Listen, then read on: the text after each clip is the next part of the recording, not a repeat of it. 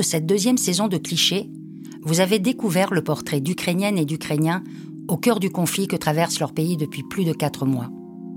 Certains ont fui l'horreur pour mettre leur famille à l'abri, comme Vladimir dans l'épisode 6. D'autres, après avoir tout quitté, ont réalisé qu'ils ne pouvaient pas vivre loin de leur patrie et de leurs proches, comme Xenia dans l'épisode 3. Vous avez aussi entendu le témoignage de personnes, salariés ou volontaires à la Croix-Rouge, qui les accompagnent au quotidien. Certains, comme Grégory dans l'épisode 5, sur leur premier contact à leur arrivée en France.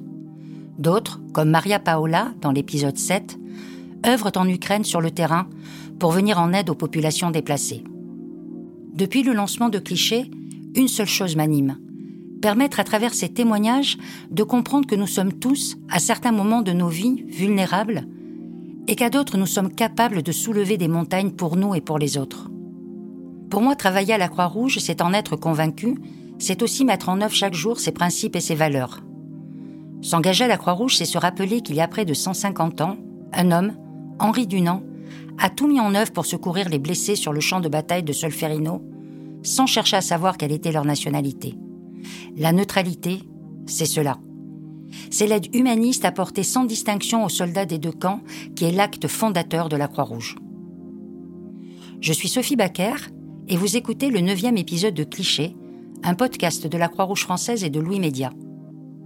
Cette dernière histoire de la saison est la preuve que la vulnérabilité et le pouvoir d'agir existent au fond de chacun d'entre nous, qu'ils n'ont ni pays, ni frontières, ils sont juste l'expression de la fragilité et de la force de l'humanité. Vous allez entendre l'histoire d'Anna. Elle est russe, elle vit en France et elle est devenue bénévole à la Croix-Rouge dès le début de la crise ukrainienne. Le fait de m'engager à la Croix-Rouge, je me sens utile. Je sais que je fais quelque chose et que je le fais pas pour rien. Donc euh, c'est tout, tout simplement le fait de se sentir utile. À partir du moment où euh, tout ça s'arrêtera, ce qui concerne euh, la, la crise en Ukraine, moi je compte à continuer quand même à être bénévole à la Croix-Rouge.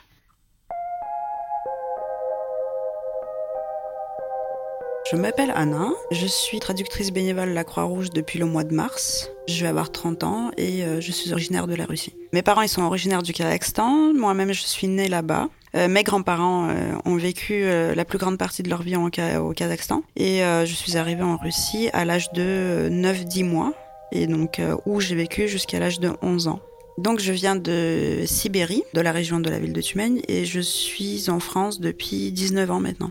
Ma mère, est arrivée avec moi et mon petit frère en 2004. On est euh, réfugiés politiques parce que on a eu des problèmes avec le gouvernement russe de l'époque. Ça risque d'être un petit peu compliqué pour moi pour pouvoir euh, en en parler euh, publiquement.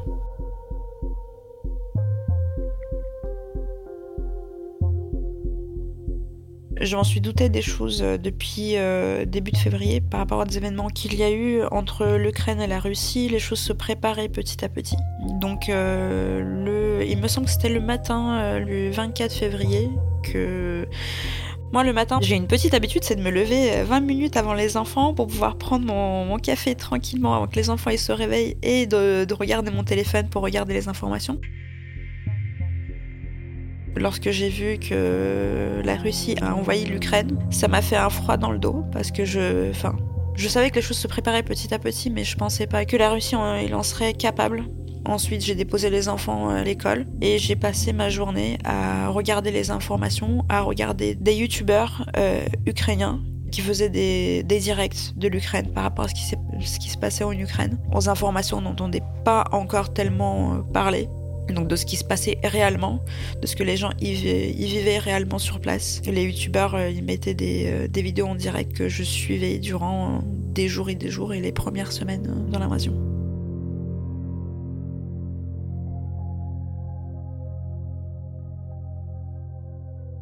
J'ai intégré la Croix-Rouge euh, depuis le mois de mars. J'ai commencé en tant que bénévole au CHU qui était euh, encore à l'époque euh, basé sur le collège Bellecombe et à la gare, donc là où je passais la plupart de mon temps. C'est je jonglais entre les deux. Je me suis engagée parce que tout simplement je ne suis pas d'accord avec ce qui se passe.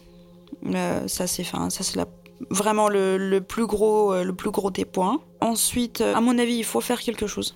Au tout début, j'ai commencé par les, euh, par les manifestations qui ont lieu euh, sur la place Bellecour. Qui était faite par l'association Lyon-Ukraine. Mais euh, au bout de deux week-ends de manifestation, euh, j'ai vu que, enfin, pour moi, de mon point de vue, euh, ça ne changeait pas grand-chose. Et donc, un jour en passant à la gare, j'ai vu que la Croix-Rouge, française était présente à la gare.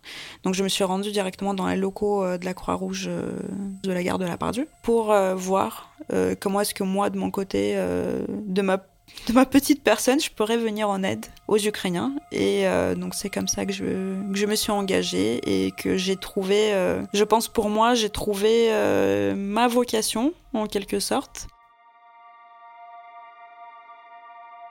Durant les premiers mois d'engagement avec la Croix-Rouge pour la crise ukrainienne, c'était psychologiquement c'était très très dur pour moi. Je me suis rendu compte au bout d'un moment que je me renfermais sur moi-même que je n'arrivais plus à gérer les enfants à la maison parce que tout simplement, euh, la journée, on est en contact avec des personnes qui ont fui la guerre. Le soir, je rentrais à la maison, je regardais les informations qui sont pas vraiment filtrées euh, sur, les, euh, sur les réseaux, sur Internet, où on voit vraiment des images atroces. Enfin, on voit vraiment ce qui se passe. C'est des choses qu'un être humain n'a pas à voir, normalement.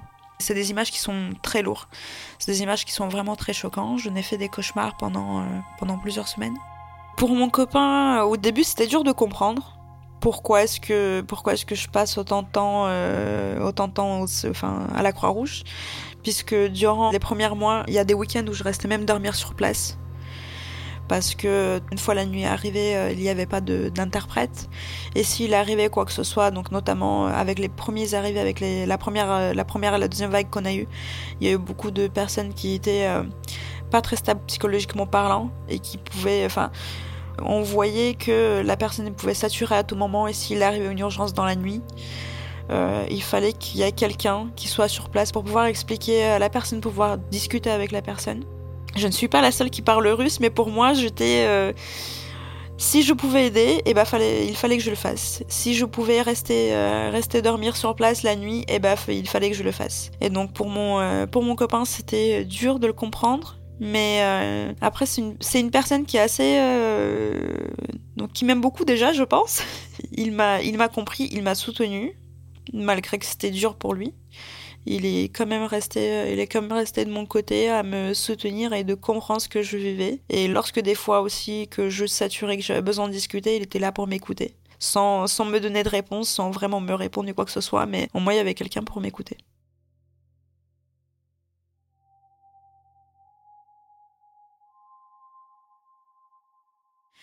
J'ai failli me séparer avec mon, avec mon petit ami, donc euh, le père de mes enfants, parce que tout simplement, j'arrivais pas à m'en sortir. Ce qui m'a fait le déclic, c'est euh, en récupérant les enfants de l'école, euh, mon fils en enlevant les chaussures, j'ai voulu l'aider. Et j'ai trébuché, ce qui m'a fait glisser, je l'ai cogné sans faire exprès, il s'est mis à saigner du nez. Et j'ai pleuré pendant trois heures, non-stop. Lui, il était en train de pleurer parce qu'il comprenait pas pourquoi maman, elle s'est mise à hurler et à pleurer. Donc le grand qui s'est réfugié dans sa chambre, euh, qui, euh, qui s'est enfermé, qui comprenait pas ce qui se passait non plus. Et moi, j'ai mis euh, vraiment trois bonnes heures à me remettre. Mais tout simplement parce que mon enfant, il a saigné du nez. À force de voir les, images choquantes des, des, enfants tués, des personnes tuées, des, des femmes, des... Enfin, juste le fait de voir une petite goutte de sang sur mon enfant, c'est c'était un choc pour moi. Et pourtant, j'ai l'habitude de les voir euh, s'écorcher les, genoux, s'écorcher les coudes, euh, les bras cassés, les jambes cassées, mais euh, là, c'était vraiment, vraiment très dur. Ensuite, j'ai décidé de, prendre du recul par rapport à tout ce qui se passe. Déjà, j'ai arrêté de regarder les informations en rentrant le soir. J'ai essayé de passer sur autre chose, les, les séries télé, les, écouter de la musique, passer plus de temps avec les enfants les enfants, c'est quand même euh, quelque chose qui est très important et euh, ça grandit très vite. Passer beaucoup plus de temps avec les enfants, la chose que je faisais plus depuis quelques mois. Euh, de me remettre à la cuisine, de me réoccuper de l'appartement tout simplement. Et après, moi, je suis, enfin, psychologiquement parlant, je suis une personne très forte et moi, ce qui m'aide dans le quotidien, c'est de faire du ménage. Donc voilà, c'était vraiment un échappatoire à toute cette situation. Il y a une personne qui m'a vraiment beaucoup marqué. C'est un petit papy qui est arrivé, euh, donc euh, qui nous a été emmené par un agent de la, de la SNCF. Et euh, lorsque le papy il m'a vu et que j'ai commencé à lui parler en russe, c'est le fait de, de, souffler, de lâcher ses valises et de voir de voir l'assurance dans ses yeux qu'il y avait quelqu'un qui le comprenait, il y avait quelqu'un qui était là pour l'accompagner. C'était très très très émouvant. Euh, ensuite, ce monsieur-là il était placé au CHU durant une nuit euh, puisqu'il a raté son train euh, pour aller à la, destination finale. Ensuite, ce monsieur était revenu sur Lyon euh, pour régler quelques petits problèmes au niveau de la préfecture. Et le fait de le revoir et de, pour moi, je vais remémorer euh, la, façon, la façon de laquelle, euh, enfin de laquelle il, m'avait regardé la toute première fois et euh, même monsieur il m'a reconnu. Il était vraiment très content. Il m'a pris dans ses bras et il m'a remercié de nouveau. C'était très agréable.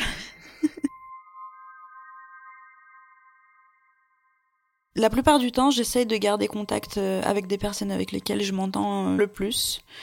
Euh, il y a pas mal de personnes que, que je suis sur euh, Instagram qui mettent leur, euh, leur story, qui mettent leurs photos, des endroits de là où ils sont installés en France ou ailleurs. Donc il y a des personnes notamment qui sont en France et des personnes qui sont en Espagne, des personnes qui sont en Portugal. Et ça fait toujours plaisir de savoir qu'ils sont, qui sont en vie, qu'ils sont heureux de vivre tout simplement. Et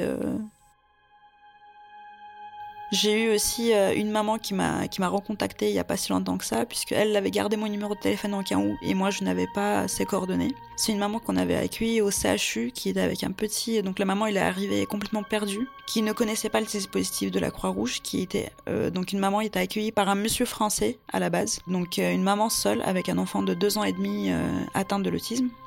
Et le monsieur a eu des gestes inappropriés envers l'enfant et envers la mère. Euh, donc ensuite, il y a euh, il y a une personne qui lui a qui lui a parlé du dispositif de la Croix-Rouge. Donc cette maman, elle est arrivée au CHU, c'est moi qui a fait euh, fait l'accueil. Et là, je vais me mettre à pleurer. c'est une maman qui m'a énormément touchée, surtout par rapport à l'enfant, qui était complètement refermé sur lui-même, qui ne parlait pas, qui faisait que des bruits. Et la maman, il m'a expliqué que avant la guerre en Ukraine, l'enfant commençait tout juste à parler. Et le fait de, de vivre sous, des bombardements pendant, pendant pratiquement un mois, l'enfant s'est isolé sur les mêmes, il s'est renfermé sur les mêmes il ne, il ne voyait plus personne autour.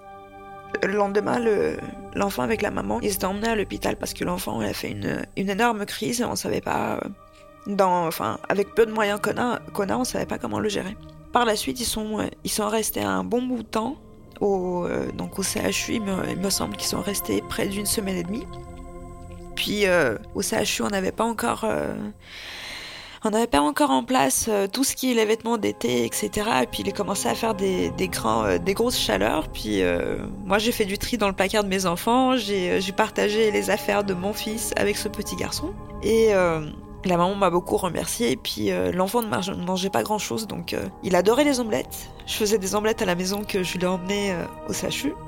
Et euh, là, il n'y a pas longtemps, cette maman m'a appelé en me disant qu'elle a réussi à avoir un appartement vers euh, Aurillac, que son enfant, elle a réussi à avoir une place dans un centre spécialisé pour les enfants autistes, et que euh, le papa, il a pu sortir de l'Ukraine, et qu'enfin, le papa, il allait les rejoindre.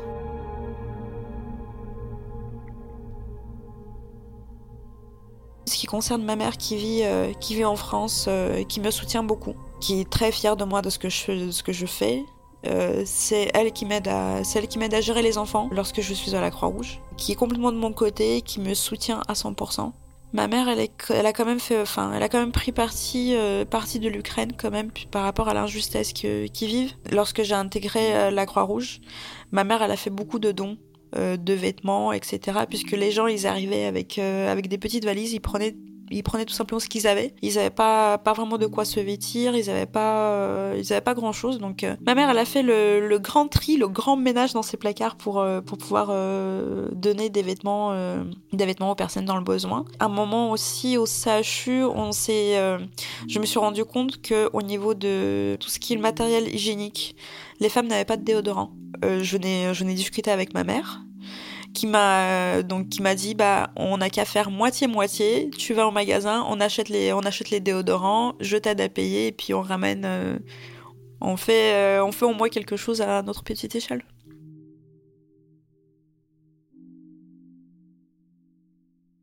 par rapport à mes origines je dirais que d'une part Ça m'embête un peu de dire là d'où je viens lorsque j'accueille des personnes ukrainiennes, puisqu'on ne sait pas la réaction que la personne d'en face va avoir. Mais euh, les gens restent assez cool quand même. Lorsque nous, on leur pose la question d'où la personne elle vient et que la personne elle commence à nous parler bah, la plupart du temps spontanément de la situation euh, qu'il y a en ce moment dans, dans leur ville natale. Eux-mêmes, euh, ils nous demandent d'où on vient pour, j'imagine, nous poser la question pour me demander la situation de la ville de là où on vient. Et lorsque moi je leur réponds que je ne, je ne viens pas d'Ukraine, que je viens de la Russie, des fois oui, il y a une petite surprise dans les yeux puisque moi j'ai tendance à répondre malheureusement moi je ne viens pas d'Ukraine. Donc euh, des fois on peut voir la surprise dans les yeux.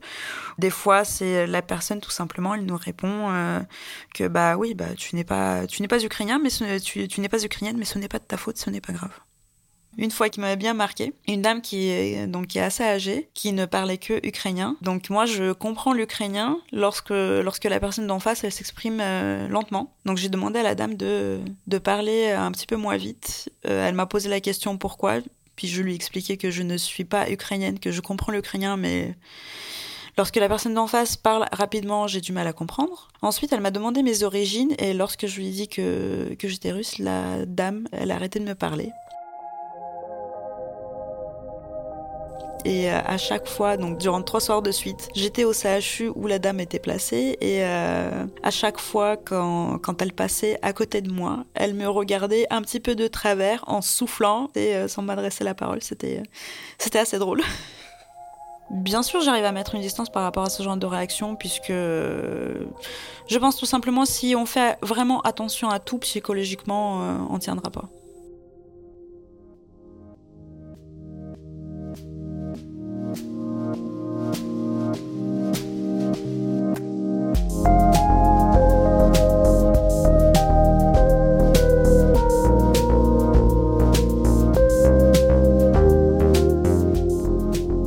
D'écouter le dernier épisode de la saison 2 de Cliché, un podcast produit par la Croix-Rouge française et Louis Média. Bénédicte Gilles a fait le montage de cet épisode, Nicolas Vert en a fait la réalisation et le mixage, Marine Kéméré en a composé la musique. Manon Eugel a réalisé l'interview d'Anna Setnikova, Elsa Berthaud a aidé à la production, l'illustration est de Lucie Barthe de Jean. Cet épisode a été enregistré au studio La Fugitive à Paris. À la fin de cette deuxième saison, nous voulions tous et toutes vous remercier pour votre écoute. Merci encore à Anastasia, Alison, Xenia, Vladimir et Oksana, Grégory, Vladimir, Maria Paola, Charline et Anna qui ont partagé leur histoire avec nous. Merci également à toutes les personnes qui ont participé à ce projet.